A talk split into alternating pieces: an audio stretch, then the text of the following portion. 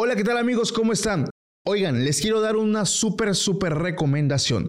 Como relatador de historias también tengo mis podcasts favoritos y hoy, hoy les quiero platicar acerca de archivos perdidos. Lo puedes buscar en todos los medios de podcast como Spotify, Amazon Podcast, Google Podcast y estoy seguro que te va a gustar porque no solamente tienen unas historias buenísimas, sino vas a encontrar básicamente un recopilado de los mejores fenómenos y leyendas de todo México. Lo mejor es que le puedes compartir también tu propia experiencia mediante una nota de voz en su correo electrónico. Así que no esperes más y emérgete en este mundo del terror aún más. Ve y escucha Archivos Perdidos. Saludos y bendiciones. ¿Qué es lo que sucede con una persona cuando juega a la Ouija por primera vez o una persona que se pone a leer libros de brujería por primera vez? No es que el libro, no es que la Ouija sea mala es que la persona no está al nivel de energías que está aceptando en ese momento. Y justo en la pared, con, con el humo, se generó una figura espectral como si fuera la muerte como tal. ¡Wow! Pero con los brazos abiertos, así. Y cuando va para la cocina, me describe que vio un espectro que se veía como una sombra, una cara muy grande, ojos grandes. Sí. Y dientes muy grandes, como, como si fueran colmillos, pero completa la cara. La, sonrisa como con colmillos.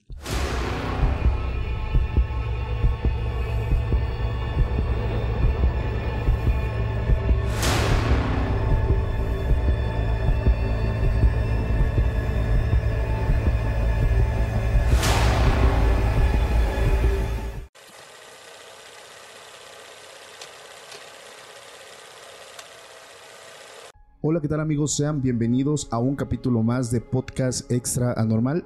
Mi nombre es Paco Arias y estoy muy feliz de estar nuevamente aquí con todos ustedes. Hoy estoy muy contento porque me acompaña un buen amigo. Hoy está conmigo Nazaret Martínez. ¿Cómo estás, amigo? Muy bien, Paco. Muchas gracias por la invitación. Gracias por estar con nosotros, Nazaret. Amigo, antes de empezar, para la gente que no te conoce, digo, también es creador de contenido dentro del mismo género paranormal. Recuérdanos tus redes sociales, qué es lo que se ve dentro de, también de tu canal y bueno, sobre todo, ¿cómo te llamas también? Bueno, pues mi nombre es Nazaret Martínez, yo soy de Michoacán. Sí. Eh, yo tengo tres canales en realidad. Ok. Es Relatos de Terror entre las voces de lo desconocido, Crónicas de Terror entre las voces de lo desconocido y Relatos de Terror al caer la noche. En estos prácticamente hablamos sobre historias de terror, ok, y eh, sobre cosas muy interesantes, pero en el canal de Crónicas es donde hablamos las cosas se podría decir más interesantes las cosas reales, las que están basadas en hechos reales. Vale, te agradezco mucho Nazaret, de verdad que me da mucho gusto tener pues a un colega también dentro del mismo género, es me encanta platicar con personas porque me imagino que así como a mí, a ti te han de llegar bastantes correos, mensajes de personas que te quieren contar su experiencia. Claro, muchísimos. Y, bueno, independientemente pues de, de lo que hacemos, ¿tú crees en el fenómeno paranormal? Completamente. ¿Sí? Sí. ¿Tienes alguna experiencia que te haya cambiado la vida a ti? Pues mira, eh, desde muy temprana edad nosotros pasamos por muchas cosas paranormales o estuvimos muy involucrados hablando de mí y de mis hermanos sí. en cuestiones sobrenaturales o cuestiones esotéricas, para que me entiendas. Mi mamá toda su vida se dedicó a la brujería. Ok. Hasta el fin de sus días. Ella ya tiene casi 8 o 9 años de fallecida pero ella practicó la brujería desde que yo tengo memoria. Entonces, como crecimos viendo todas las cosas que ella hacía y las prácticas de todo, todos estos trabajos que realizaba, pues prácticamente eh, pues vimos muchas cosas que eran muy fuertes, muy interesantes fueron, ustedes fueron testigos de, muchos trabajos que ella hizo. Claro, sí, muy interesantes algunos de ellos, algunos no tanto, pero igual que si una persona que no está acostumbrada a verlos, pues se asustan. Claro que sí. ¿En algún momento viste algo que te haya impactado muchísimo? Mira, te voy a platicar una de las experiencias que a mi punto de vista es de las más interesantes que viví a su lado. Ok. Ella en alguna ocasión, te platico, nosotros vivíamos en una casa pequeña que era prácticamente como una casa de campo. En esta había una pequeña casita, un solo cuartito, y al otro lado teníamos eh, teníamos un pequeño, una terracita. Y en esta casa, pues, eh, mi mamá prácticamente hizo su consultorio, como ella nos hizo este, mencionarlo. Y en este tenía sus altares con la Santa Muerte, ahí depositaba todos sus trabajos. Ya. Y pues ahí prácticamente recibía a todas las personas para ser atendidas. Entre estas personas que atendía, recuerdo que una vez llegó una familia completa. Llegaron abuelos, los hijos de estas personas y también la tercera generación, los nietos. Ok. Estas, estas personas eran de una población, de una comunidad que se llama El Sabino. Esta comunidad se, caracteriza porque son eh, productores de productos lácteos. Ok. Eh, de muy buena calidad, por cierto.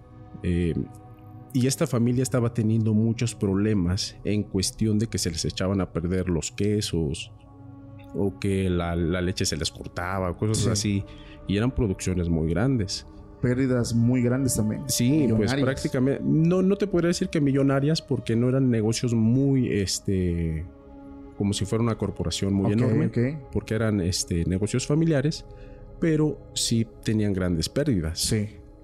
Entonces estas, estas personas también eh, comenzaron a tener cosas en sus casas que como que los asustaban, movían cosas. Ya. Em, y aparte eh, empezaron a enfermarse algunos de ellos, sobre todo las personas mayores. Entonces mi madre lo primero que realizó fue em, invitarlos a que fueran con ella a realizar algunas limpiezas energéticas y después de un tiempo ella dijo que iba a ser un proceso. Dentro de este proceso, como a la semana séptima más o menos, ya no asistió la persona mayor, que era el jefe de familia prácticamente. Sí. Entonces lo que decía la familia era que ya no se podía levantar este señor de la cama, que pues ya, ya le habían dado un diagnóstico de muerte. Sí, ya estaba muy enfermo. Sí, y de hecho mi madre dijo que era parte, era parte de lo que tenía que suceder, que no podía dejarlo pasar. Y cuando sucedió esto, dijo, ahora sí, vamos a actuar. Y en esta ocasión ya no pudo ir el señor y mi mamá tuvo que acudir a la casa. En aquellos tiempos yo era un niño. Entonces, en todo momento, pues siempre tomadito de su mano, sí. llegamos a la casa de este señor y estaba en una cama de hospital dentro de, su domicilio. Cuando llegamos toda la familia estaba alrededor y mi mamá les dice, para empezar, quiten lo que está debajo de su cama. O sea, nadie vio nada, nadie sospechaba nada y quitaron de debajo de su cama un plato con un vaso que, tenía un vaso con agua, tenía tierra, sal. Ya varias cosas. No se veía muy escandaloso el, eh, lo que estaba ahí. Sí, el trabajo. Pero sí era extraño. Todos se volteaban a ver como diciendo, pues, ¿quién puso eso? Sí. Y como supo que estaba ahí. Después de eso, le, les pidió mi madre que la dejaran salir a la parte de, de su corral, de su jardín. Y en la parte de hasta atrás de esa casa había una pequeña jardinera y de dentro de esta jardinera había una palmera en específico. Ahí en ese momento hizo pasar a una sola persona de esta, de esta familia y le dice, quita esa palmera de este lugar, por favor. Cuando la quita, saca un, un bote transparente muy grande, de estos como contenedores de dulces o, ya. o muy grande. Sí. Y dentro de este había un animal muerto, era un ave, un, gallo, una gallina. Y había tierra, había fotografías, había pues muchas cosas. Y mi mamá les dijo que tenía que abrirlo. Cuando lo abre, este tenía un olor horrible a putrefacción. Y cuando saca todas las cosas dentro de este trabajo, había instrucciones claras para darle muerte al Señor. Eh, ya cuando pues ya lo pudo descubrir, lo pudo desmembrar todo en el piso, hizo pasar al resto de la familia y les dijo que ese trabajo era solamente la conexión al verdadero trabajo. Todos eran conexiones solamente. Y que en unos días tenían que asistir al panteón para, para desenterrar el verdadero trabajo. El más grande, ¿no? Es- exactamente. Entierro, wow. Déjame decirte que ahí no supe el desenlace porque mi madre nunca nos dejó entrar a cementerios. Sí, Y aparte, pues esta comunidad estaba muy lejana a- de donde nosotros somos. sí. Y de hecho el desenlace yo lo supe poco antes de que ella falleciera. Como a los... ¿Qué será? Hace ocho años precisamente que ella falleció. Como medio mes antes de que falleciera. Fue que yo le pregunté. ¿Qué pasó? Le dije, madre, oye, ¿te acuerdas este caso que me dice sí? Me contó que cuando asistieron al panteón tuvo que ir toda la familia. En efecto, desenterraron este trabajo. Y cuando lo desenterraron, eh, ahí pues surgió la pregunta. Ya lo descubrimos, ya sabemos que tenía un trabajo. ¿Quién fue? Y resulta que el único que no fue a, esa, a ese desentierro fue uno de sus hijos del Señor y la esposa de este muchacho. Wow. Lo que querían era deshacerse del Señor Para, ellos. Exactamente. Ya. Para hacerse de sus posesiones, Sí. casas, ganado. Y pues prácticamente lo querían, le querían dar fin al Sí. Señor. Oye, qué impresionante eh, Nazaret. Y, y vuelvo a lo mismo, la gente que está pues pendiente de los capítulos, hemos entrevistado a, a brujos Sí, y se cumplen pues esas premisas, ¿no? O sea, se conecta todo con, con lo que ellos nos cuentan. Porque ellos me dicen, es que tú te preguntarás, Paco, ¿quién le quiere hacer daño a alguien? Y la gente pensará, pues un enemigo, sí. pues este, no sé, un canijo con el que se agarró un problema.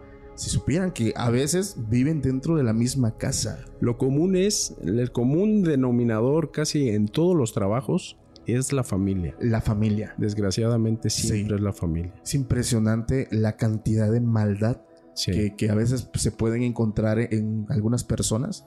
Pero pues a mí también me gusta ver el lado real. sí. Porque algo que también nos decía uno de los brujos que entrevistamos es cuando tú invocas una fuerza, cuando tú la invocas, tienes esa energía a final de cuentas. La, recordemos que la energía eh, no, no se destruye, se transforma. Entonces la energía se va hacia la persona, pero si allá eh, hacen esto de desenterrarlo, viene el famoso rebote, creo que se llama, Ajá. que es eh, cuando las personas reciben la misma maldición que ellos invocaron para alguien más.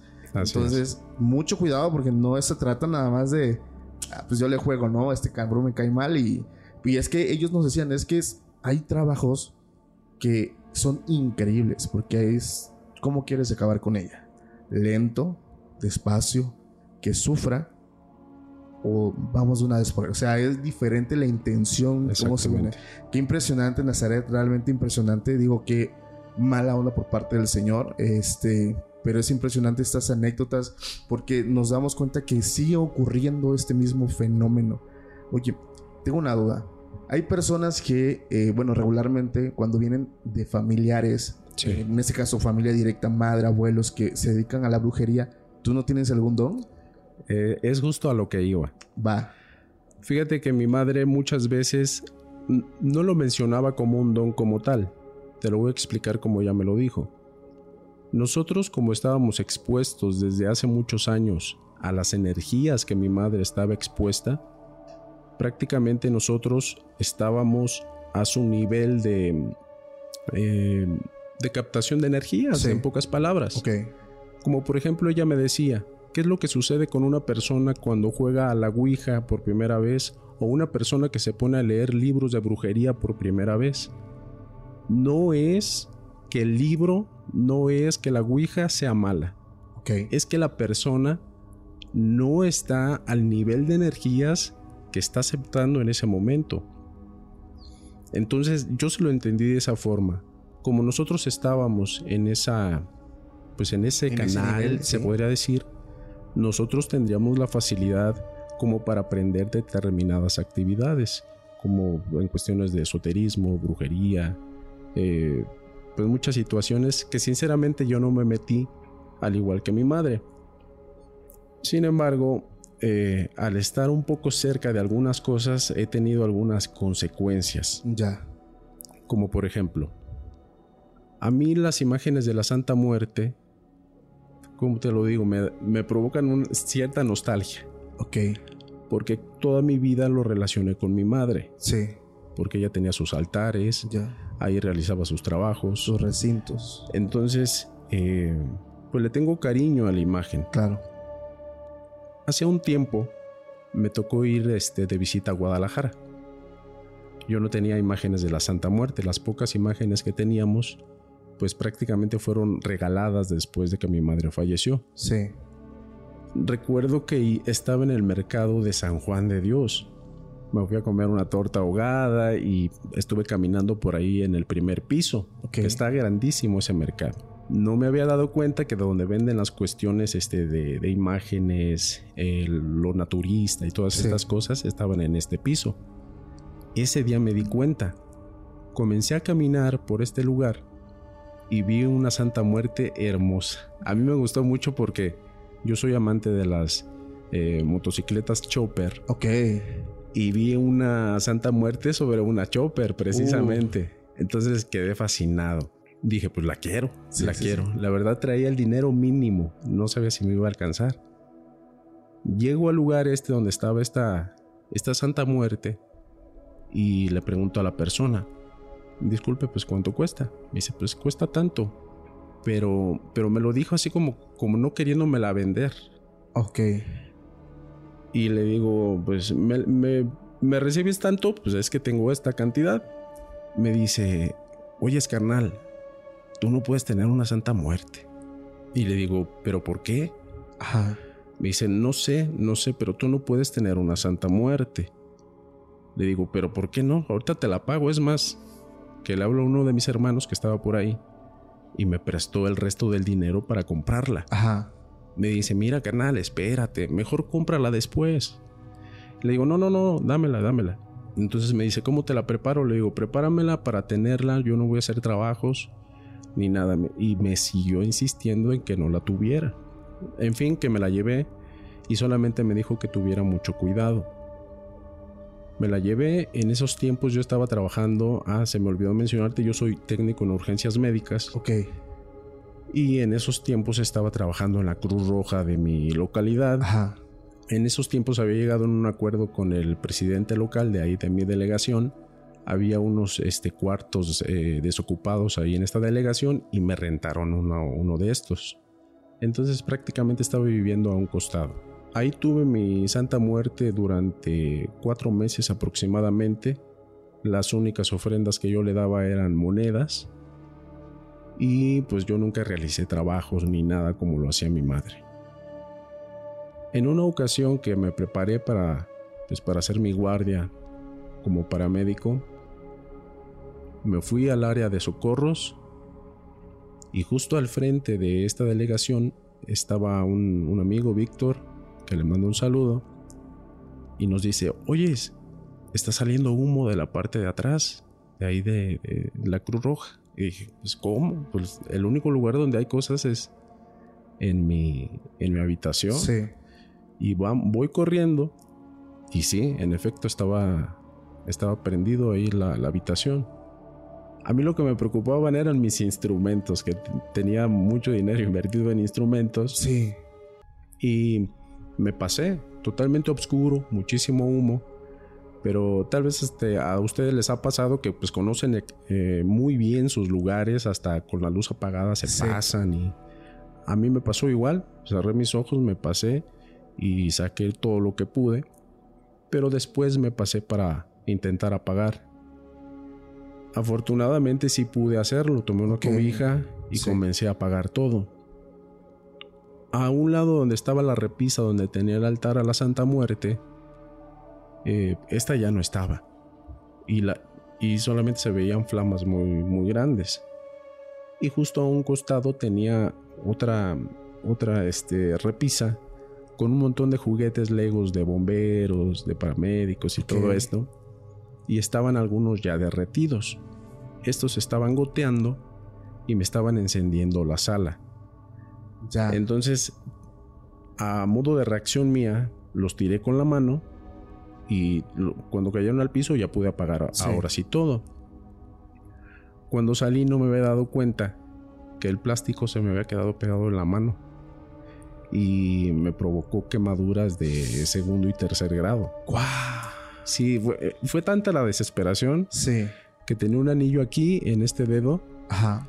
Y me lo tuvieron que cortar con unas tijeras normales porque no teníamos mucha herramienta para eso. Cuando nos fuimos al hospital, eh, pues era un dolor insoportable, Claro. insoportable y, y los médicos pues dijeron que me iba a quedar la mano en forma de gancho, de, de cómo la tenía de, de lastimada. Sí. Afortunadamente hubo un médico que me supo, me supo tratar, me supo dar tratamiento y todo salió bien. Cuando ya pasó todo del dolor y todas estas cosas, pues regresamos a recuperar lo que pudimos a la habitación. Cuando llegué, me doy cuenta que la imagen de la Santa Muerte en efecto pues ya no estaba. ¡Wow! Imagínate, estaba, te, te voy a pasar la fotografía para que veas más o menos Sí. cómo, cómo era la, la repisa en la, en la que la tenía. Estaba un montón de monedas Ajá. y arriba estaba la Santa Muerte. Sí. Imagínate cómo fue la temperatura que hizo que se fundieran algunas monedas. Se fundieron totalmente. A mí se me, se me hizo algo ilógico porque debería ser una temperatura Claro, altísima. altísima como para que se pudieran fundir. Sí. Yo no me había dado cuenta de otra cosa, aparte de eso. En esa ocasión me iba acompañando mi hermano Germán y me dice, pues, ¿qué pasó? Y fue a acompañarme a ver el lugar. Cuando pone la atención, las, las paredes estaban no muy anchas, se podría Ajá. decir. O sea, no había mucho espacio como para ver qué, qué tanto daño había en la pared ni nada. Pero ahí mi hermano me dio una observación y me dice, ¿ya viste lo que está en la pared? Le digo, ¿de qué? Hazte para atrás. Bien pegados justo hacia la, hacia la pared contraria donde tenía, tenía mi altar.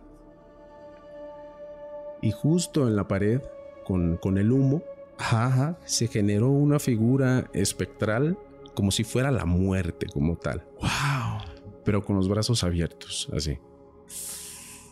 Entonces en e- hasta la piel se me pone chinita de No recordar. inventes, tremenda manifestación, hermano. sí, este se me hizo muy curioso. Entonces ahí fue cuando yo recordé lo, las palabras de esta persona que me, que me lo vendió. Sí. Este de no la compres, no la compres. Mucho todavía no- cuidado, ¿no? Sí, no estás, no estás preparado.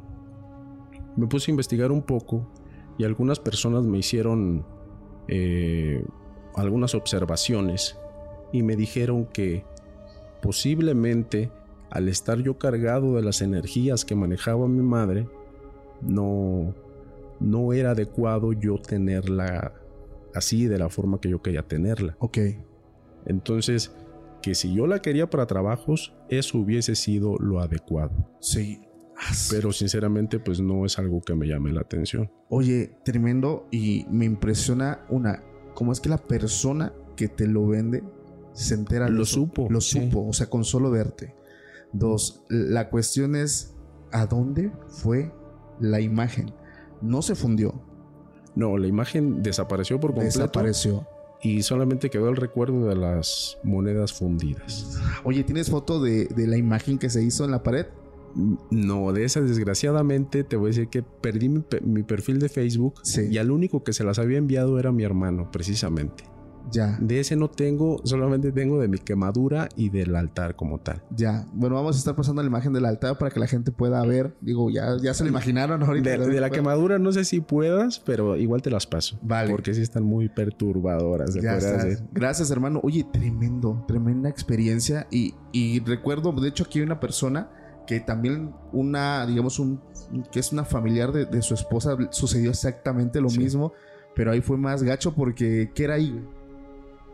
En la casa de, de tu tía.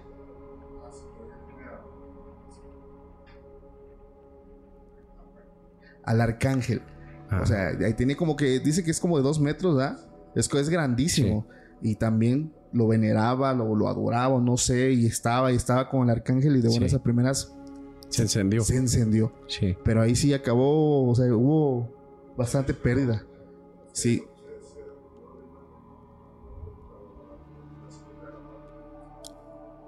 Exactamente así pasó, pero haz de cuenta que mi imagen era así de pequeña, más o menos, Y acá la imagen del espectro se hizo en toda la pared, con el, con el tizne, con, con el humo. Se hizo completamente con los brazos abiertos. Y híjole, cómo me hubiese encantado mostrárselas. Oye, tremendo, tremendo de realmente. Pero digo, lo mejor de todo esto es que puedes contar la anécdota. O sea, sí, sí, porque yo ya estaba muy preocupado por cómo iba a tener mi mano, pero afortunadamente pues no pasó de eso. Otra cosa que podría contarte también sobre este manejo de energías. Sí. Yo sé que esta historia sí te va a gustar muchísimo porque te tengo evidencia en video. ¡Wow! Vientos, vientos, hermano, esas me encantan. Sí, en esta ocasión, fíjate, todo comenzó precisamente en esta delegación de Cruz Roja. Sí. Yo me encontraba en la guardia y en lo que pasaba el tiempo estábamos viendo videos de extra normal. Lo, lo, que a todos nos encanta, ¿verdad? Videos de fantasmas y todas estas cosas. En esa ocasión, mi compadre Marco Flavio, que también le mando un saludo, me dice, oye, estaba viendo videos de la Ouija precisamente. Ya. ¿Y si jugamos a la Ouija? Le digo, no, yo a la Ouija, sinceramente no. Es de las únicas cosas que mi madre me prohibió. Sí. Y ahí te va la explicación. Me dicen, no es porque sea mala la imagen, no, perdón, la tabla. como tal. Sí. Sino que las personas al verla como un objeto malo, toda esa energía se queda en el objeto. Y esto hace que sucedan cosas malas. Ya. No es precisamente porque sea demoníaco o cosas por el estilo. Sí. Entonces, aún así, pues yo siempre me negué. Siendo que yo tengo también ouijas en mi casa, ¿eh? Ya. Pero nunca las juego. ¿Están curadas? Pues prácticamente sí. Ya. No, no tienen este, ninguna función ni nada. Ah, incluso salen en mis videos. Ok, Ahí los tengo. Después de esto, pues le digo, no, no, ¿sabes qué? Yo no. Yo no, yo no le entro. En ese tiempo estaba trabajando en una escuela como velador, como cuidador. Llego al cambio de guardia y en el cambio de guardia se tienen que cerrar dos portones. Dejo mis cosas, eh, una, una, mochila y la otra, otra cosa no me acuerdo con qué más estaba cargando. Cuando dejo las cosas voy, cierro los portones y veo que las sillas estaban movidas, siendo que yo ya me encontraba solo. Claro en la, en la cabina de, este, de vigilancia. Sí. Entonces fue ahí donde empecé con, bueno, tranquilo, no pasa nada. Después de esto, al estar sentado, estaba viendo la televisión y comienzo a escuchar que me están hablando, como que, Nazaret, o sea, cosas así como ruiditos. Entonces dije, a ver, cálmate, no pasa nada, Después de esto se empiezan a mover las cosas estando yo en el lugar. Y sí me asusté, claro. Me asusté mucho y me salgo. Justo después de los dos portones está una carretera. En ese momento le habló a mi compadre. Y le digo, compadre, oye, están pasando un montón de cosas. En eso empieza a haber una como tipo intervención en la llamada. Es esa como falla de, señal en la que se escucha. Sí, sí, interferencia. Interferencias. Pero entre las interferencias se empieza a escuchar, te vas a morir. O estoy aquí. Así cosas, palabras. Palabras fuertes, incluso hasta groserías. Entonces le digo a mi compadre, no estás jugando. Pero él no, no me escuchaba. Ok, solamente lo estabas escuchando. Solamente lo estaba escuchando yo. Tú. Entonces corto la llamada, le vuelvo a llamar, ahora sí entro bien la llamada y le digo, oye, no estás jugando. Me dice, ¿jugando con qué? Le digo, oye, se estaba escuchando esto y esto. Y después él em, sí empezó a bromear, eh, te vas a morir. Le digo, no, pero no era él. Era evidente que no eran sus voces. Total que tuve que regresar porque pues mi labor era vigilar. Sí. Se siguen escuchando, pero ahora golpes en, las, en los cristales. Y pues tenía que realizar yo mi rondín por la escuela. Al realizar el rondín, pues evidente, te lo juro que se, sentía como que me como que me querían empujar o que algo así. Ajá. Y me empezaron a aventar cosas, como piedras o empezaron a golpear las ventanas de los salones. Y yo de los nervios empecé a hablar, empecé a platicar todo lo que hacía mi mamá en este video, no, pues mi mamá tenía sus altares a la Santa Muerte, hacía brujería. Bueno, no me acuerdo qué tanto, qué tanto dije, pero me, me avientan cosas y todo lo tengo captado en video. Wow. Una de las cosas más fuertes que sucedió es que eh, todo esto estuvo sucediendo en alrededor de un mes. Sí. Prácticamente. Pero yo dije, no le voy a poner atención, pues no pasa nada. Pero en un edificio en específico de esta escuela se escuchaba que, que movían las bancas. Ok. Esas bancas de, metal que cuando las mueves. Las pesadas. Sí, que hacen muchísimo ruido. Sí. Así, así como tal. Entonces dije, ¿voy o no voy? Porque era en un segundo piso. Pues en una de esas me armé de valor y dije, pues va. Mm, tengo que ir, tengo que ir, tengo que ver. Subo, enciendo las luces del salón y después las apago. Y en este estoy describiendo que se escucha que mueven cosas. Y cuando apagué la luz, se cae una de las bancas por sí solo. Y hizo un escándalo y pues yo me fui. En ese no lo. Como tal, no salió en el video. Se escucha. Sí, solamente se escucha.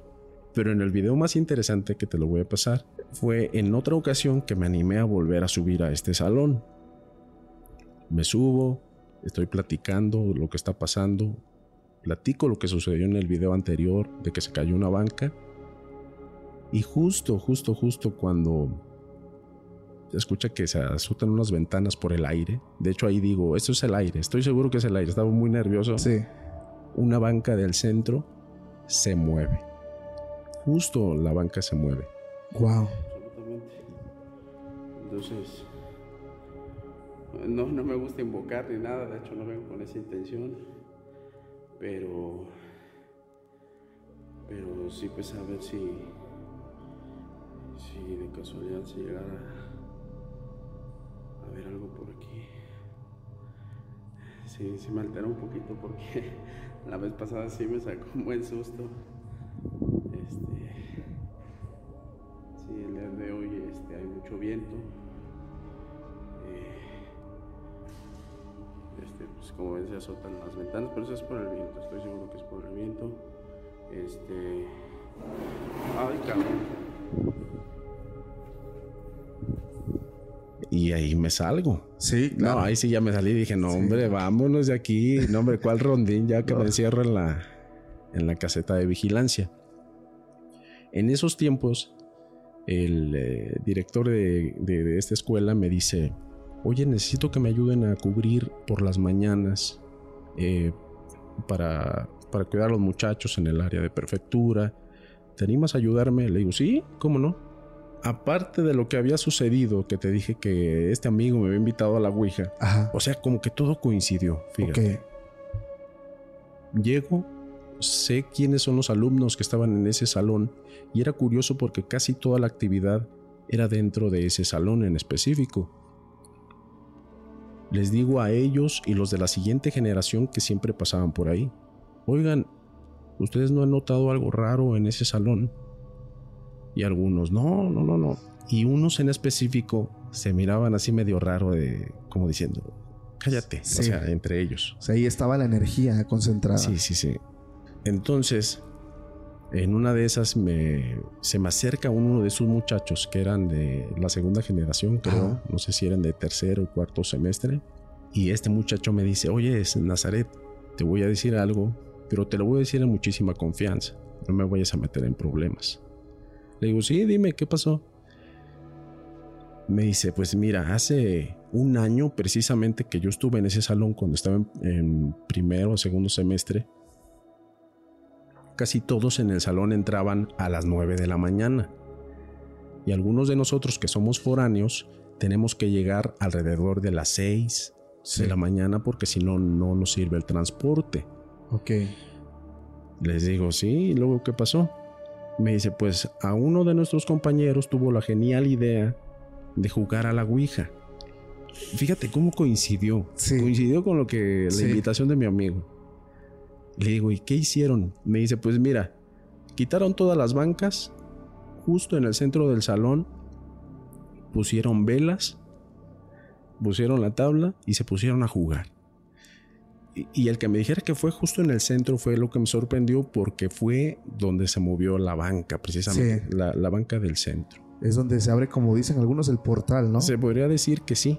Se podría decir que sí. Y pues ahí con la revelación de los muchachos fue que yo me quedé de. Sí, conectaste con lo que tú viviste. Exactamente.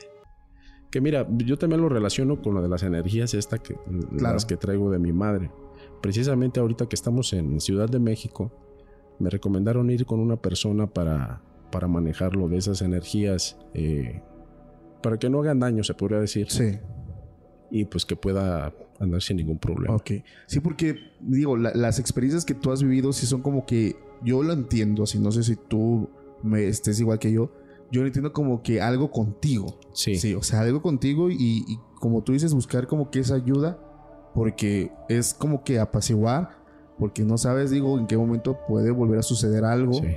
Eh, el ataque que tú tuviste para mí es fuertísimo. Eh, el hecho, por ejemplo, de, de que algo como una banca de metal, como las que, digo, como las viejitas Sí, de antes, sí, pesadísimas, este, para que la entidad tenga la energía suficiente para moverlas, tirarlas. O sea, hablamos de algo bastante poderoso. Sí, O sea, una fuerza bastante, bastante poderosa.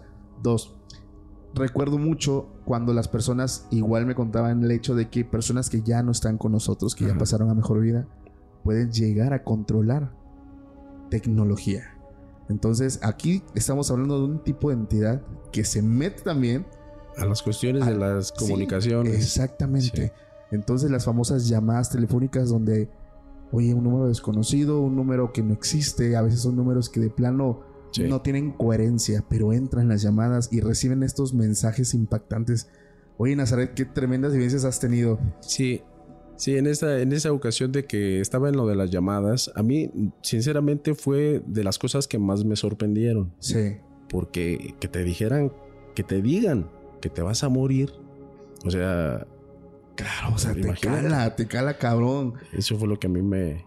Eso, me hizo y, y eso qué tiempo tiene que pasó? Eso tiene aproximadamente tres años más o menos. Tres años, ok. De tres años para acá ya no te ha vuelto a suceder algo así. Mira, no volvió a suceder porque el trabajo pues lo dejé prácticamente como al año. Ajá. más o menos. Pero no volvió a suceder porque no le puse a- la atención, la atención debida de, de estar buscando y buscando y buscando. Sí.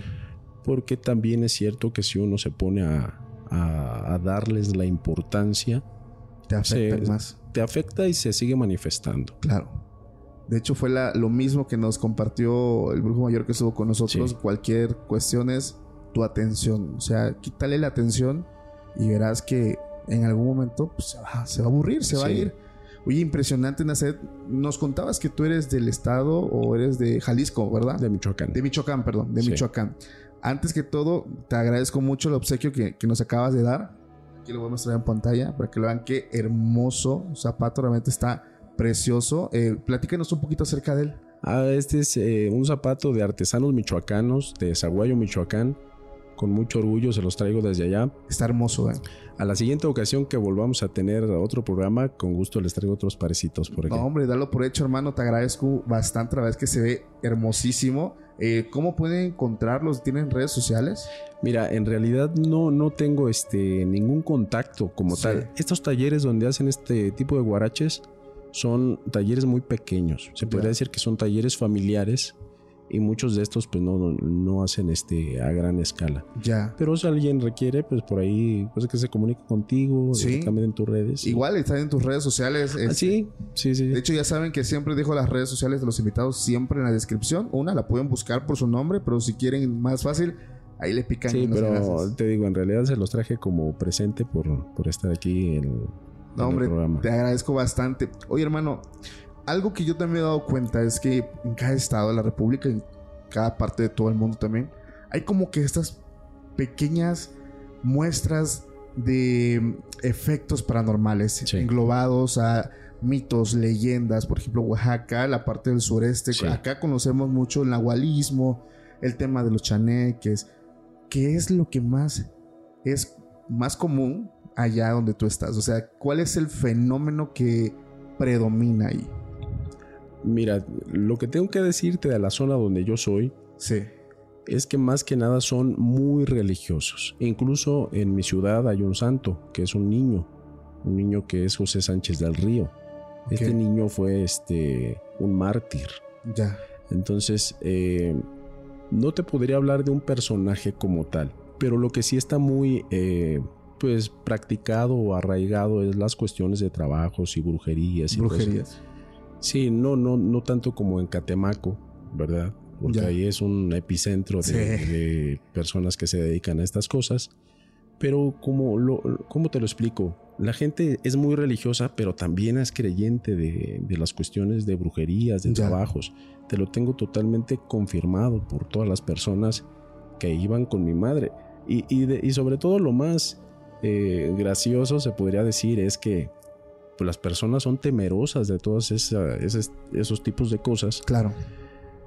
pero aún así asisten con las personas que realizan los trabajos. Sí, no, y es que, o sea, el hecho de estar ahí te genera como un sentimiento de temorcillo De, de temor y de culpa. y de culpa, exactamente. Sí.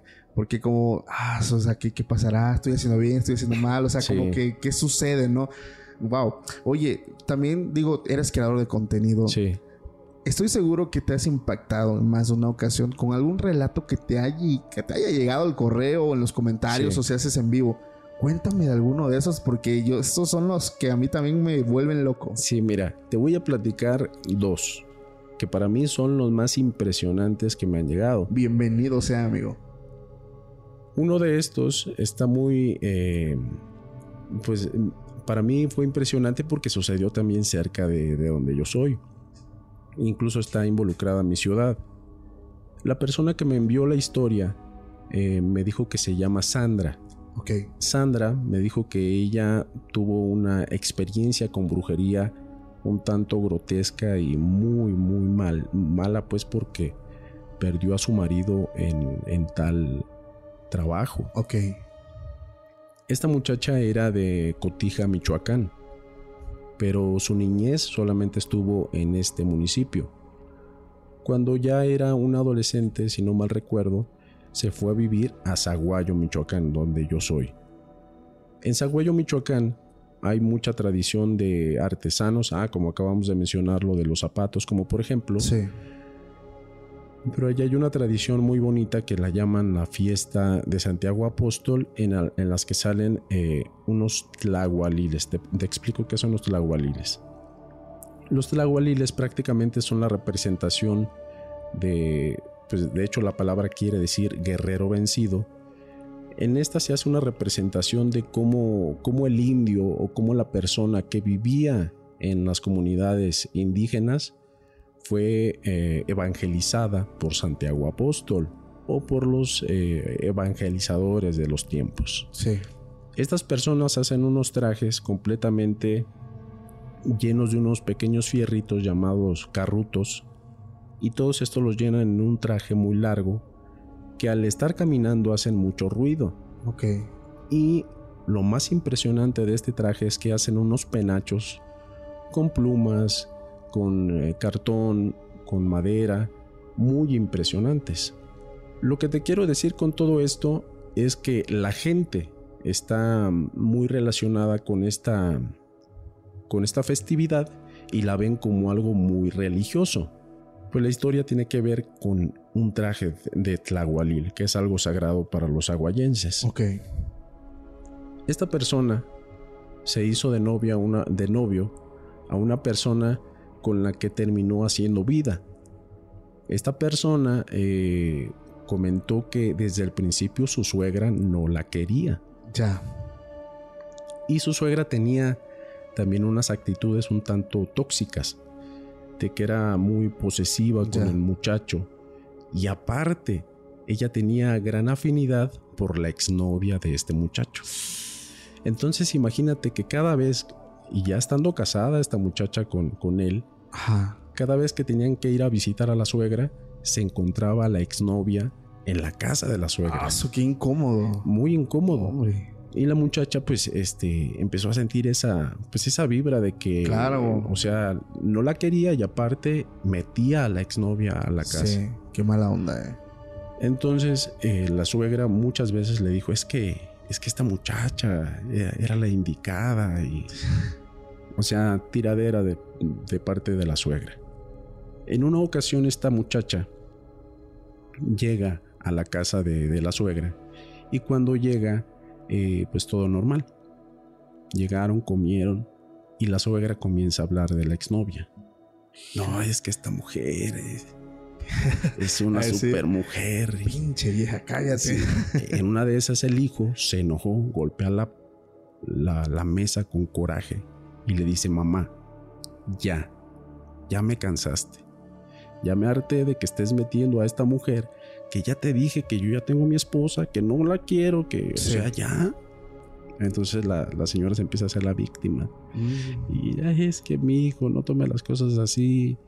Y total, ah, me equivoqué. En esa no estaban en la casa de la suegra, estaban en la casa de ellos. Ok. Entonces, eh, cuando sucedió esto, le dijo, ¿sabes qué, mamá? Déjate llevo a tu casa. No, yo me voy. no, no, déjate llevo. Sí. La llevó a un enojado. Esta muchacha pues lo dejó pasar como algo pues, normal. Ya conocía a la señora. Sí desde ese momento fue cuando empezó la cosa rara. Pasó un tiempo, ya no le hablaban a la suegra, y la suegra, a modo de disculpa, llegó con un traje de tlahualil para su nieto. Le dijo a, su muchacho, a su hijo, mi hijo, mira, yo te prometí que te iba a comprar el traje de tlahualil, que por cierto son algo costosos. Sí. El, el simple hecho de elaborarlos. Claro. Entonces, eh, a modo de disculpa, pues mira, te traigo su traje. Yo te dije que se, los, se lo iba a comprar, se lo iba a pagar. Entonces ahí se disculpan. Sí, mamá, no te preocupes. Cuando se pasa la señora, le pide de una forma muy hipócrita una disculpa a la, a la muchacha. Ok. a su nuera. A su nuera. Entonces esta muchacha vio que como que no era sincera totalmente la disculpa. Pero dice, sí, suegra, no se preocupe, no pasa nada. Deja el traje de Tlahualil en su habitación. Cuando se va la señora, empiezan las manifestaciones en su casa. Se pasó a bañar a su hijo y, dice ella eh, que cuando estaba bañando a su hijo escuchó que alguien le habló pero no había nadie porque su esposo acababa de llevar a, su, mamá. A su mamá, sí. Eh, le dice, sí, ya voy, ya voy, ya voy. Cuando sale con el niño, secándolo, no había nadie. Claro. Se asoma para ver si estaba el carro y no había nadie. Ella lo escuchó tan claro sí. que se asustó. Sí, alguien entró, ¿no? Sí, ella pensó que había entrado alguien. Ajá. Se encerró, apagó luces y cuando por fin vio que llegó su esposo, pues salió llorando y pues abrazándolo. Oye, alguien nos habló. No, no te preocupes, no pasa nada. O sea, lo vio como algo, pues, a lo mejor se equivocó. Sí. Después de esto, las, fiestas a Santiago Apóstol son del 25 al 4 de agosto. Y de entre estos días, solamente salen a hacer esta danza de los tlahualiles, no recuerdo si son cuatro o cinco días. El día más importante es el 25 y el 4. No recuerdo cuál de los días, pero esta señora cuando Sandra, cuando llevó a, iba a llevar a su hijo a la danza de los tlahualiles, su esposo cayó muy enfermo, pero, pero me lo mencionó que cayó de forma repentina. Ya. Y, y, fuerte. Sí. O sea, fue algo que no, no pudo planear, no, no pudo contrarrestar. Y te digo, son muy religiosos en ese aspecto, de que tienes que asistir a la danza y como sea. Entonces el esposo le dice a Sandra, ¿sabes qué? Hay que cumplir con la manda. Hay que llevar que dance el niño y que llegue hasta, hasta la iglesia de Santiago Apóstol. Y el traje era del niño. Era del niño. Ay Dios. Entonces, eh, así fue. Cuando son los recorridos con niños, a veces los niños no pueden el recorrido completo prácticamente recorren toda la ciudad danzando. Entonces ya en el último tramo, de hecho casi hasta, hasta la mitad del tramo, los niños ya no quieren caminar. Sí, sí, sí, Entonces, ya están cansados. Los papás los abrazan y los llevan por todo el recorrido. Comenta Sandra que a la mitad del camino el niño ya no quiso caminar y pues se llevó su máscara, su traje y lo llevó hasta, hasta el final del templo. Cuando llegó a su casa, vio a su esposo, pero ya estaba con un aspecto deplorable, ya, o sea, que se veía muy mal, como si se estuviera muriendo. ¡Wow! Eh, él estaba solo. Cuando llega y le dice, oyes, te ves muy mal, hay que ir al hospital. Y le dice, no, no, no, no, no, yo no quiero ir al hospital. Dile a mi mamá que me traiga lo que me está preparando en la cocina. Entonces, Sandra se quedó, ¿cómo que tu mamá? Ajá. Sí, mi mamá está en la cocina. Ella pasó por la cocina cuando fue a la habitación. Claro. No había nadie. No había nadie. Deja a su niño en la cama dormido y cuando va para la cocina me describe que vio un espectro que se veía como una sombra, una cara muy grande, ojos grandes Sí. y dientes muy grandes, como, como si fueran colmillos, pero completa Ajá. la cara, la, la sonrisa como Sí. con colmillos. En ese momento ella gritó y se desmayó. Que lo que ella recordaba era despertar por ayuda de los vecinos. Ajá. Le escucharon. Escucharon los gritos de ella. Haz de cuenta que en estos recorridos, pues prácticamente toda la gente está fuera de sus casas. Y en esa ocasión el recorrido pasaba temprano por, por donde ella vivía. Sí. Cuando los vecinos escucharon eso, o sea, lo escucharon muy alarmante, tumbaron la puerta. O sea, se les hizo muy raro. Sí, sí, sí. Cuando, lleg- cuando llegaron los vecinos, la despertaron y ya para ese momento había llegado una ambulancia para recoger a su esposo. Cuando lo llevan al hospital, que lo llevaron al hosp- al hospital general de ahí de Zaguayo, este, no le encontraron nada a su esposo. Le hicieron estudios, eh, pasó por todos los procedimientos Sí. médicos necesarios. Lo clásico, amigo. Sí, No hay que- nada. De que no hay nada, pero está todo Sí, a la sea, vez. Ves a la persona y no puedes creer. O sea, ¿cómo es posible Sí. que me está diciendo que él que se ve así, que está casi del otro lado Sí, del abismo, me digas que no tiene nada? Sí, siempre, sí, y siempre fue así, que a los días eh, el aspecto ya era de que ella ya creía que se iba a morir. Sí. Y en una de esas, eh, no recuerdo si era una amiga o una familiar, le dijo, ¿sabes qué? Yo creo que les están haciendo brujería. Y le dice, ¿tú crees? Me dice, sí. Le dice, sí. Yo creo que les están haciendo brujería. Ahí cerca de de donde nosotros somos hay una comunidad que se llama Los Remedios. Ese lugar se caracteriza porque según eso hay curanderos y Ya. algunas brujas. Sí. Entonces esta persona le recomienda ir con una, una bruja que no recuerdo si era Brenda o Andrea. Llegaron con esta persona y justamente cuando llegaron con la persona, la señora la recibe y, les dice, ¿sabes qué? Lo siento mucho. Y, y ¿cómo que lo siente mucho? Sí, siento mucho por lo que vas a pasar. Pero sí necesitas quitarte el trabajo que tienes encima o, o que tienen encima ustedes. Pero no los puedo ayudar. O sea, le, le estaba anticipando algo. O sea, era algo grande. Sí. Y en ese mismo momento, cuando estaban hablando con esta curandera, le hablaron para decirle que su marido ya había fallecido. Cuando regresa al hospital, eh, regresa eh, pues deshecha, Claro. eh, llorando. Pero antes de llegar al hospital, quedó bien aclarado con la bruja de que ella tenía que asistir a su casa, porque el trabajo seguía. Sí, sí, sí. Entonces, eh, pues hicieron todos los arreglos funerarios, ya tenían el cuerpo de, de su esposo en su casa, y cuando llegó a su casa comenzaron los reproches de, de la mamá. Ya. Y mira nomás cómo dejaste a mi hijo, se, murió por tu culpa. Queriendo eh, pues meter lo Sí. que es la culpabilidad, ¿no? En ella. Sí. Entonces, eh, pues esa noche, pues muy triste. Al día siguiente asistió la curandera a su casa. Que cuando asistió la curandera, la suegra, los ojotes de, de Sí, asustada, se claro. asustó la suegra.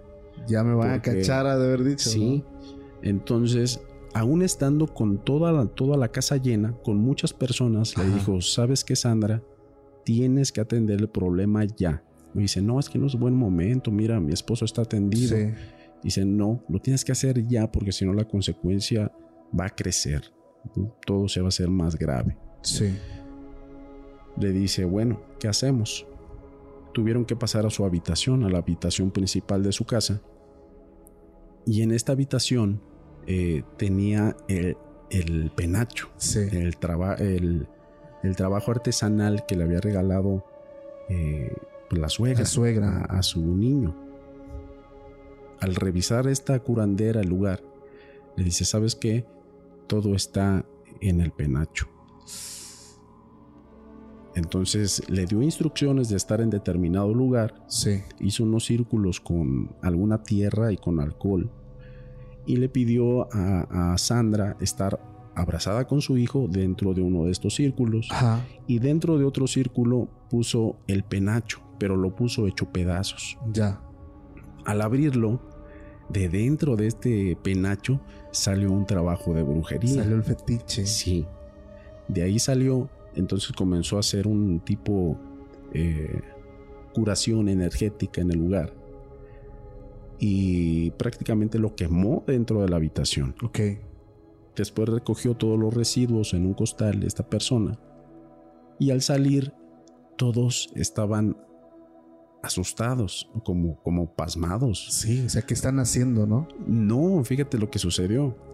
Comen, después cuando les preguntó, oye, ¿en qué traen? Pues, porque los vio muy asustados. Dice, es que estaban, se escuchaba como que te estaban, te estaban ahorcando o algo. Se escuchaban gritos, se escuchaban golpes. Todos los que estaban en el funeral escuchaban cosas que nunca sucedieron dentro de la habitación. Entonces ella les dijo, pues es que Sí. no pasó eso, mira, hicieron esto y eso. Ajá. No, no, no, no, se escuchaban gritos y pedían ayuda y cosas así. Entonces dijo, no hombre, entonces esto sí estuvo fuerte. Total que esta curandera le dijo a Sandra que el trabajo fue realizado por su suegra y por la exnovia, que era aprendiz de bruja también. Ok. Pero aquí pues lo mismo que platicábamos al principio del video, que todo tiene una consecuencia. Exactamente. Esta señora murió de cáncer y no, no, no tardó mucho tiempo. Murió de cáncer y la, la exnovia de, de su esposo, Sí. de Sandra, murió, pero murió en un... eh, murió abatida Ya. ah, en un Sí. convoy de, Sí. de gente armada. Ya. Entonces eh, tuvieron el fin, ahí fallecieron y prácticamente pues ella perdió a su esposo por culpa de su, de su suegra y yo creo que sí era el fin, el esposo, porque si no, el que hubiese fallecido era el niño, Sí, sí, que era el portador del, del penacho, de la máscara. Oye, qué impresionante qué nivel de maldad. O sea, independientemente de que, ok, a mi nuera no la quiero. A su propio hijo, su sangre, Así su es. nieto, o sea, siendo un... O sea, es que cuando ya se meten con niños, yo soy papá, Sí. tú eres papá. O sea, ya como que despierta ese de... O sea, qué bueno que Y- hubo final feliz. Y es que lo mismo que decíamos al principio, sí. O sea, acá tal vez fue por una cuestión de toxicidad familiar, no sé, posesión familiar. Eh, pues la señora estaba acostumbrada a hacer lo que quería con su hijo. Claro, o sea, son ese tipo de, de, digo, de mamás que les gusta incluso Sí, meter su cuchara, como le dicen por ahí, en el matrimonio. O sea, digo, completamente. digo, la verdad, soy honesto, soy afortunado de Dios, hermano. O sea, la verdad es que nada, vivo en el cielo. Pero esos casos me impactan mucho. Antes de que cerremos con, con la historia, quiero contarte una Sí. rápido. Hay una persona, una muchacha, me envió un correo donde me puso, o sea, por eso fue que lo leí rapidísimo, porque suelo yo ir en orden, pero pues es que los nuevos siempre están hasta arriba, Sí, ¿no? sí, sí. Pero ese me llamó la atención porque pone en el título: Estoy feliz de cobrar venganza con mi madrastra. Sé que me voy a ir al infierno, pero no me importa. Ya, cabrón. Pues ya, lo leo. Y él dice: Bueno, ella dice, perdón, que vivía con su papá. Desafortunadamente, su mamá, eh, cuando era muy pequeña, eh, tuvo una cuestión de salud y pues partió de este mundo. Ella se queda sola con su papá. Para ella todo el tiempo fue su papá. Y lo cuenta luego como chistosada, ¿no? Yo le ahuyentaba a las novias a mi papá, dice. Y mi papá me decía todo el tiempo que pues él ya no iba pues a tener a nadie más, iba eh, a estar nada más conmigo, ¿no? Entonces llega la, su adolescencia, porque no está tan grande la muchacha, ¿eh? Creo que tiene entre 16 y 17 años, no tiene, no llega a los 18. Adolescente. Adolescente todavía. Y me dice, había una señora que llegó a vivir cerca de la casa y notaba que todo el tiempo le iba a dejar pastelitos a mi papá, le dejaba comiditas, mira, vecino, te traje un poquito de carne, este, ¿qué vas a comer? Y así se fue metiendo a la casa, dice, pues mi papá, pues es un caballero, dice, la verdad es que mi papá es un hombre pues así, muy, muy respetuoso, claro que sí, vecino, muchas gracias. Y pues la señora empezó a frecuentar mucho la casa. Dice, ya en ese momento ya sentía que esta vieja quería algo y yo, este, pues la verdad le quise hacer el feo, dice, o sea, deja a mi papá en paz, ¿no? Entonces, yo noté algo, dice.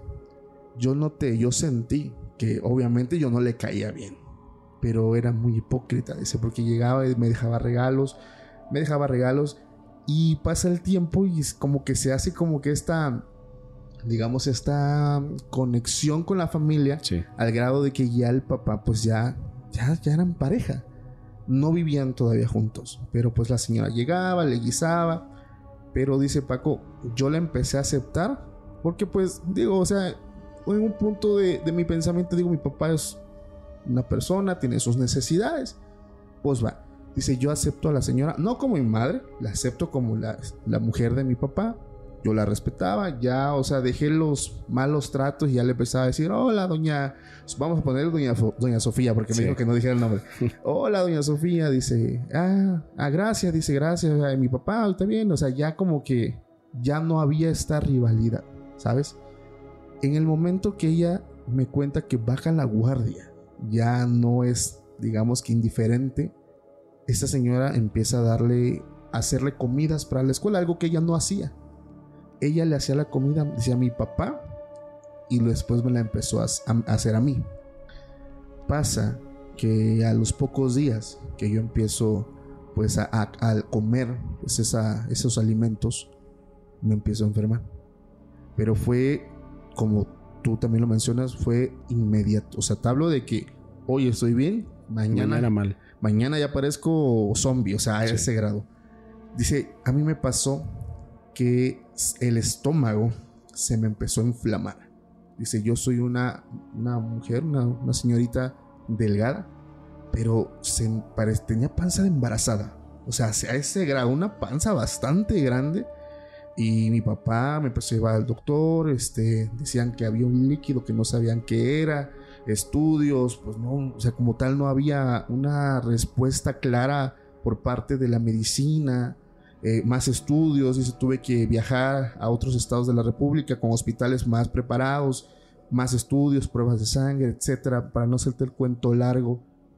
No sabían qué era, sabían que había un líquido, eh, pero pues yo estaba demasiado inflamada el estómago y lo peor es que entre más pasaban los días, los pies las piernas, estaba inflamando horrible. Eh, como tú dices, no falta la amiga, el conocido que le dice, oye, yo creo que te están haciendo algo. ¿Por qué no vas con alguien para que te cheque? Dice, para que te haga una limpia, algo. Y ella dice, no creo, dice, pues yo no creo en esto. Pero pues ya de tanto sufrimiento, porque dice, es que yo ya no podía caminar, como mis pies estaban tan hinchados al momento de pararme, sentía demasiado dolor y me dolía mucho el estómago, sentía el estómago enorme. Ella dice que fueron a un médico, me parece, en Guadalajara, que le extrajo mucho líquido, pero dice que era un líquido que era entre blanco y amarillo, pero que no sabían qué era. Dice que le extrajeron, le dolió muchísimo, sintió dolor al momento de extraer el líquido, que ella pensó que ya con eso iba a estar bien. Llega hasta su casa, viaja a su casa otra vez y a los dos días despierta, amigo, otra vez con el estómago sumamente inflamado. Es donde ella empieza a resonar en su cabeza lo que su amiga le dijo. Sí. Otra cosa que estaba omitiendo es que dice, mi papá cambió mucho conmigo. Mi papá era muy, como muy cariñoso conmigo y dejó como de serlo, se volvió un poco frío, se volvió un poco distante y vi que toda su atención ya era hacia la señora. O sea, ya conmigo ya no era como pues como era. Sí.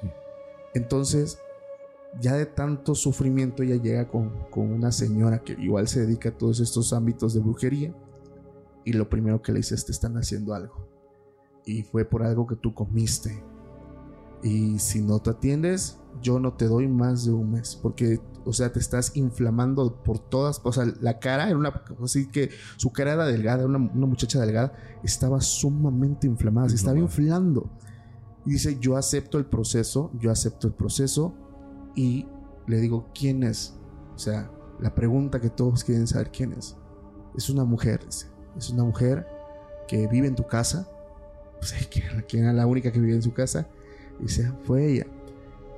Pasa que le quitan la maldición, o sea, logran desprender, o sea, fue algo que ella dice que fue un proceso muy duro porque ella tuvo que vomitar, vomitó muchas cosas, pero afortunadamente logró salvarse. El problema, ¿sabes qué es? A los dos días que ella, porque ella le pidió regresar al trabajo, yo quiero regresar al trabajo y quiero regresarlo. Si no te preocupes, no es necesario que lo pidas.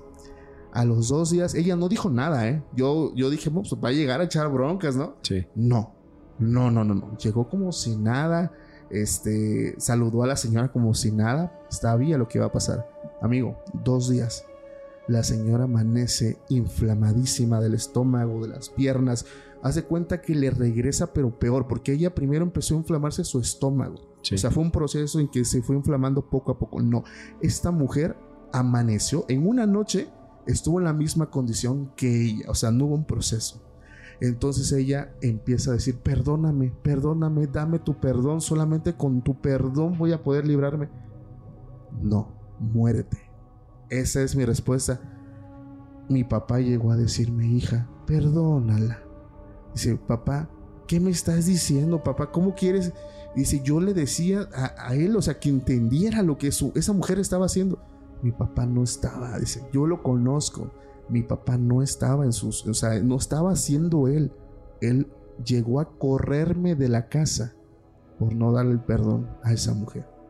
Ella, esto ya tiene como dos meses que me lo cuenta, no sé qué no, no sé qué ha sucedido con ella, lo último que ella me dijo es, yo ya no estoy en esa casa y yo no le di el perdón, yo no sé si ya se fue de este mundo, yo con mi papá ya no quiero nada, pero estoy contenta de que reciba lo que se merece. Yo así de, ¡a la vida! Y de, y de hecho ese tipo de trabajos ni siquiera es necesario contrarrestar con, con algo. Todo, todo, todo toma su cauce por sí mismo. Entonces, el karma, amigo. Exactamente. El- pues, lo podríamos llamar karma o como quieran, pero todo toma su cauce. Yo no puedo decir hizo bien, hizo mal. Realmente cada quien toma sus decisiones. Eh, había personas que, que yo en el círculo familiar, pues luego platico las historias y dice, ay, pues ya, que, que le den perdón, ¿no? Y Sí. que la fuerza divina pues haga justicia y que no haga, haga- tome acciones de su propia mano. Y, Pues mira, cada quien. Yo no puedo decir Sí. está haciendo bien, yo no puedo decir está haciendo mal. Solamente ella lo vivió. ¿verdad? solamente, solamente ella lo vivió y ella sabe por lo que pasó, porque ella estuvo a punto pues de Exactamente. pasar a mejor vida. Así Entonces, impresionante los casos de brujería, amigos, siempre me impactan Sí. cuando, cuando tocamos estos temas. Son, son temas bastante complicados. Muchas personas también de los que nos escuchan luego se impresionan porque es un tema que se vive muy seguido. O sea, no es algo que, ah, o sea, solo pasa en, en Jalisco, solo pasa en... No. No, pasa en muchas partes. Y déjame, Demasiado. déjame decirte algo de estas cuestiones. Y yo lo he platicado muchas veces en, en mis videos.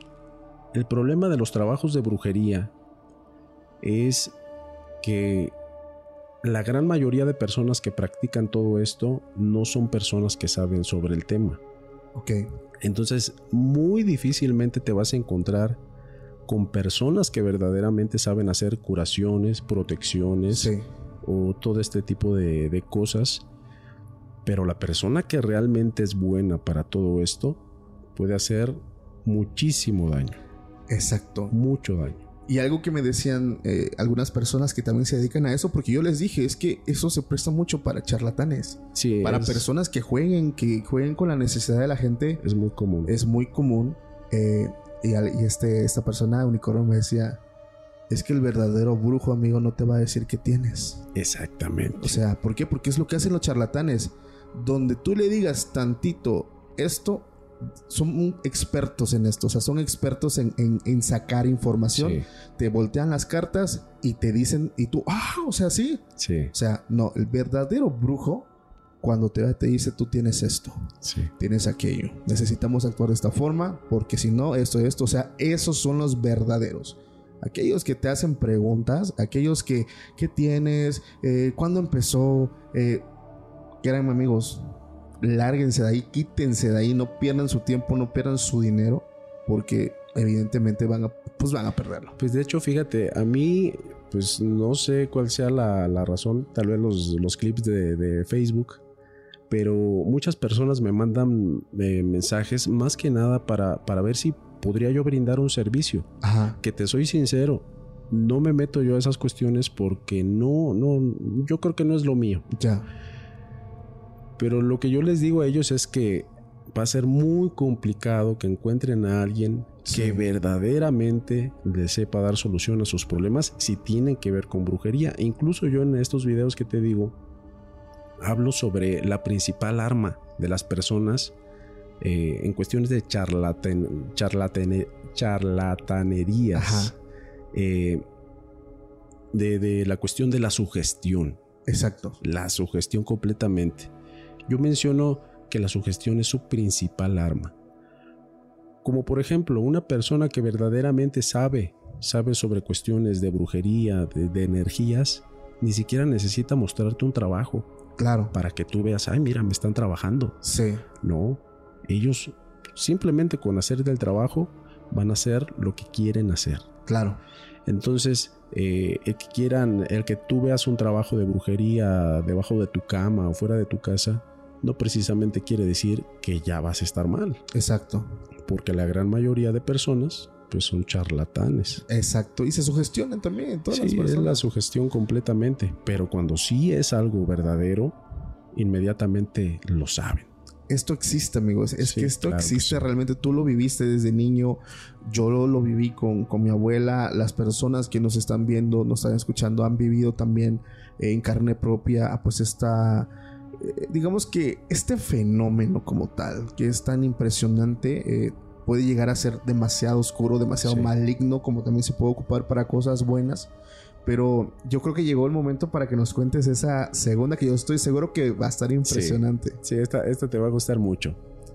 Mira, pues mi mamá tenía algunas eh, formas, se podría decir, de trabajar que no he visto en ninguna otra parte, ni en videos, ni en en culturas de algunos otros lugares, que, no tengo la menor duda de que sí va a pertenecer a alguna de ellas. Sí. Pero mira, como por ejemplo, ella utilizaba métodos de adivinación poco convencionales.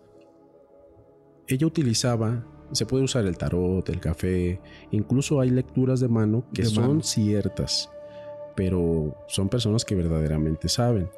Ella utilizaba un método que se llama la magia de las velas ella, una vela nueva, una vela normal, la ponía en tus manos si tú eres el consultante. Ajá.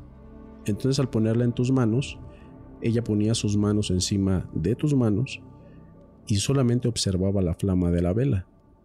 Entonces te decía, ¿qué quieres saber? Entonces era cuando tú decías, ¿sabes qué? Quiero saber dónde está eh, mi hermana que está perdida. No sabemos desde hace tanto tiempo que, pues ¿dónde está? Sí. Entonces ella daba salto y seña de dónde estaba, no daba coordenadas. Claro, claro. Pero decía dónde estaba. Sí. Y, era impresionante ver que las personas llegaban con ella con regalos, con cosas así. Maribel, muchas gracias por ayudarnos. De que sí era cierto lo que sucedía. Claro, claro. En una de estas eh, llegó un caso similar que te conté de esta gente del Sabino personas de mi ciudad. Ajá. Ellos se dedicaban a la venta eh, de, comida, si no recuerdo, si no mal recuerdo. También una familia completa, pero solamente de papás e hijos. Estaba yendo mal el negocio y también estaban sucediendo cosas raras en su, en su casa. Sí. Mi madre al principio, inmediatamente, a diferencia del anterior caso, les dijo que estaba trabajado el señor, el jefe de familia. Ya. Que lo que querían era dejarlo sin dinero, que le tenían envidia, que estaban sucediendo un montón de cosas. y que se tenía que curar. Y en ese, en ese caso utilizó un método de curación poco convencional. Ella utilizó siempre, yo recuerdo, como método de protección plantas, animales, sobre todo animales. Y también los hacía partícipes en algunas ocasiones en estos trabajos para curación de personas ajenas a ella. Y en esa ocasión tenía que emplear uno para curar a esta persona. Ella podía utilizar eh, un pescado, un conejo, un perro, un gato, lo que sea. Aquí lo feo, se podría decir que es la muerte del, del animal. Sí. Porque todo el trabajo se queda en el animal. El animal es, que es el receptor de toda la energía. Exactamente, lo, lo utilizan como un canalizador de esa energía negativa Ajá. para que se quede eh, todo lo que tiene esta persona en este animal. Ya. Este señor lo que hizo fue llevar un pescado a esta sanación y cada vez que iba a la pues esta, estas limpias se podría decir siempre cargaba con él y habían pasado algunas semanas y yo cuando estaba chico tenía la, la buena o mala costumbre de estar arriba de todos lados, en árboles, en Sí. bardas, en todas partes. Y en esa ocasión yo estaba en la barda que detenía el portón de ahí de nuestra casa y veo que a lo lejos viene una camioneta, pero sí a toda prisa. Llega la camioneta hasta la casa y se estampa en el portón de mi casa. Fue un golpazazo, ¿eh? la pared se movió. Tú estabas arriba. Yo estaba arriba.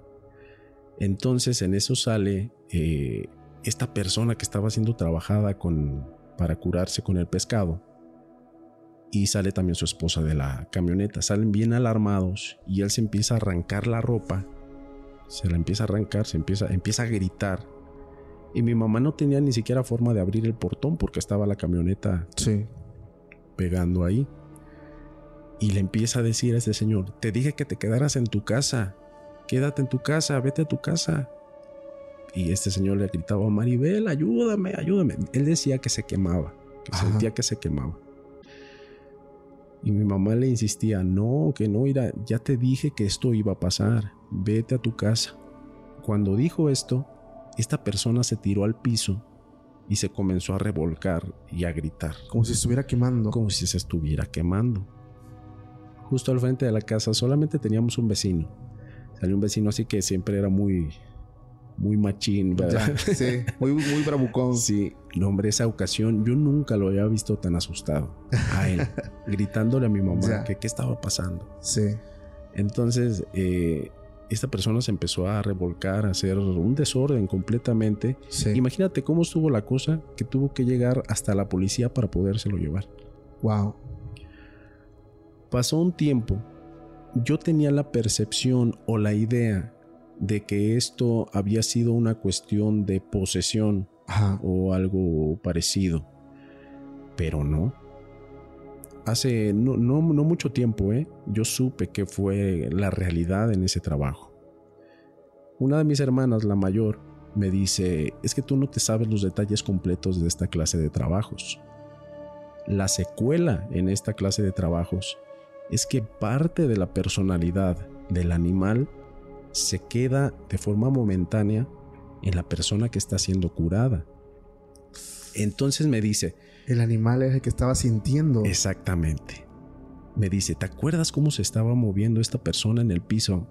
Y, y al, y al pensarlo, analizarlo con mayor detenimiento, dije, sí, es cierto, se movía como si fuese un pescado Ajá. afuera del agua Exacto.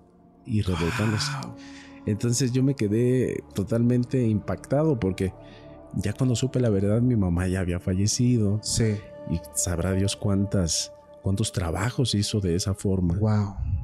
Y esta secuela pues para mí fue impresionante. Claro. O sea, es impresionante cómo crean como que este vínculo, ¿no? Sí, Este- y, y si lo llevamos, digo, a, a cuestiones que, mm, pues ya un poquito más, eh, pues no físicas, pero sí químicas, o, o no sé cómo lo quieran ver el maestro Jacobo Greenberg. sí, Como hablaba de la conexión que había entre personas, digo, una conexión invisible, ¿verdad? No es que tengamos un cable conectado, Sí, pero sí hay una conexión que se genera de, de forma, pues invisible, esa es la palabra, pero puedes estar conectado con tal persona y sobre todo si esa persona está muy cerca de ti, se crea este vínculo. Y es donde también se generan como que estos, eh, ¿cómo dicen? Estos presentimientos. Sí, incluso, fíjate, tú lo, lo acabas de mencionar. Te lo juro que tenía la misma idea en cuanto a estas teorías de Jacobo Greenberg, Ajá. que hablaba de la teoría sin, sintérgica, si no me ajá. equivoco, en la que hay esos vínculos de- entre personas, que incluso hizo algunas pruebas donde una persona estaba en otro país Ajá. y medía sus pulsaciones neurológicas o, o no recuerdo cu- qué era la medición. Y al medir eh, estas pulsaciones entre las dos personas que estaban en diferentes países, se dio cuenta de que sentían determinada conexión o se activaba determinada actividad en, los, en las mediciones de sus aparatos porque había una conexión hecha, una conexión emocional. Y de hecho era lo mismo que yo pensaba en cuanto a la cuestión de los animales. Ajá. Incluso no, yo me puse a investigar un poquito sobre el tema de por qué los animales llegan a captar o ayudar en esta cuestión de, de las energías. Sí. No sé si has sabido de personas que tienen terapias psicológicas Con animales. con animales, Sí. con niños, con personas mayores que Sí. tienen depresión. Y yo tengo la teoría de que estos animales, algunos de ellos se quedan incluso deprimidos y los que se mueren son ellos. Es que eh, es, es la función, amigo, como si fuera el huevo. Cuando te Exactamente. el huevo, o sea, es un... Exactamente lo mismo. Es lo mismo. Es la idea que yo tengo y de hecho esta, esta, este tipo de terapia se llama terapia asistida con animales. Ajá. Así se llama. Y yo creo que no es otra cosa más que de energías. Sí, o sea, le pasas la energía que, o sea, todo lo que tienes, todo lo que sientes, se va para el animal. Completamente. Oye, qué cruel también suena todo eso. Sí, también es un tanto cruel. Oye, eh, recuerdo mucho también, eh, platicando de- del tema de conexión, que en su momento también el señor Antonio Zamudio, cuando estuvo en contacto con chamanes eh, Sí. en algún bosque de México, se topó con personas que lograban conectar, pero no con personas, con animales, Sí. hermano. Conectaban su, su psique con el animal. Y, él estaba impresionado de ver cómo un chamán que estaba en una punta de un pino, sin nada de protección, estaba de una forma tan estática controlando pues a, a un animal, un halcón, no recuerdo si era un halcón o un águila, y los chamanes le decían, es que si, si supieras que él te está mirando, pero no, no con sus ojos, él te está mirando por lo medio de los ojos del águila. Sí. O sea, es impresionante cómo... Incluso ahí entran los temas de lo, del nahualismo. Del nahualismo, exactamente, sí. Porque ya hablamos de una transmutación, hablamos de un cambio físico. Exactamente. O sea, hablamos del mismo fenómeno, pero todavía a un nivel 7, carnal. O sea, Así es. oye, impresionante, digo, impresionante el hecho de. Pues son esas raíces, hermano. Era, eh, ese, es- ese era nuestro legado Sí. eh, de nosotros. eh, digo, va a decir, ah, ya Paco ya va a meter lo de la conquista. No, o sea, nada que ver, no, no, nada. Yo amo todos los países, sobre todo España también. No es hate. Pero realmente ese era nuestro legado, ese es nuestra, Sí. nuestra madre. E incluso precisamente ahorita que estamos grabando el episodio, hablo de las cuestiones de la Santa Muerte. Ajá. Fíjate, nosotros hemos escuchado historias aterradoras tanto de positivas como negativas de la imagen. Sí. Pero si te- pones a ver el origen como tal de la imagen de la Santa Muerte, pues en la iglesia la determinan como demoníaca. Pero la realidad es que nosotros teníamos dioses que eran la muerte. Exacto. Hay uno de ellos, ¿cómo se llama? Mictlatecutli. Sí, Mictlantecutli. ese mero. El dios eh, maya, no recuerdo cuál es, pero muy sonado en, en las culturas este, mexicanas, eh, mesoamericanas. No recuerdo, a ver, creo que por aquí lo, lo tenía. Pero hay uno que, que lo representaron ahorita con una IA que se ve pero, Sí. imponente, precioso el cómo lo representan. Sí, sí, sí. Eh, creo que es el, el- el poseedor del Mictlán, no recuerdo cómo. Sí, es Mic- Mictlantecutli. Es- Ya, es impresionante cómo lo, lo, lo representan. Sí, entonces te digo, la gente lo ve como malo. La cuestión está en que nosotros hicimos una mezcla de tantas cosas De tantas, hermano. que, pues incluso la iglesia también lo hizo. Sí. O sea, de que mezcló algunas cosas del catolicismo con las culturas este, mexicanas para que nosotros pudiéramos aceptar. De hecho, creo Eh, que, que- que la Virgen de Guadalupe es una de ellas también. Sí, eh, Ton- fue- Tonantzin, si no me equivoco, eh, la que llamaban nuestra madre, Ajá. Que era una representación muy parecida Demasiado. a la imagen de la Virgen de Guadalupe. Exactamente. Entonces hay un, la palabra correcta es un sincretismo. Exacto. Hay un sincretismo religioso en el que parte de la cultura eh, de la religión católica, para ser exactos, pues se mezcló un poquito de nuestra cultura con ellos y de la de ellos con la de nosotros. Y pues te digo, algunas personas las utilizan para cosas distintas, pero Y, y de hecho lo mismo sucede con Yoruba, Palomayón. totalmente los santos. Los santos. Los santos. Algo que ya hemos dicho en, en diferentes capítulos es que yo llegué a pensar que es que hay lugares donde tienen a, a los santos de Yoruba Sí. con la con la Santa Muerte y les y dicen, no, pues es que trabajo con las dos, ¿no? Sí, Pero te vas realmente con personas que sí practican en Cuba la Yoruba y te dicen, Sí. es que nada que ver la muerte con, con, pues, con nuestros santos. Exactamente. Digo, no están peleados, pero pues nosotros no trabajamos con Sí. ella. Entonces hay lugares aquí en México donde mezclan de todo, carnal. Sí, es que es una mezcla completamente, pues, admirable, se podría decir hasta Sí. cierto punto, porque... Pero aquí la cuestión está en que también podría ser parte de nuestro trabajo demostrar por qué existen, por qué están, para Fíjate, qué sirven. fíjate que en su momento lo intenté. Eh, el, no eso, sino el ver la raíz de cada creencia. Sí, eh, hablar acerca de, de esto. eh, de hecho, lo hablamos en otro podcast de otro canal. Pero muchas personas se sintieron ofendidas.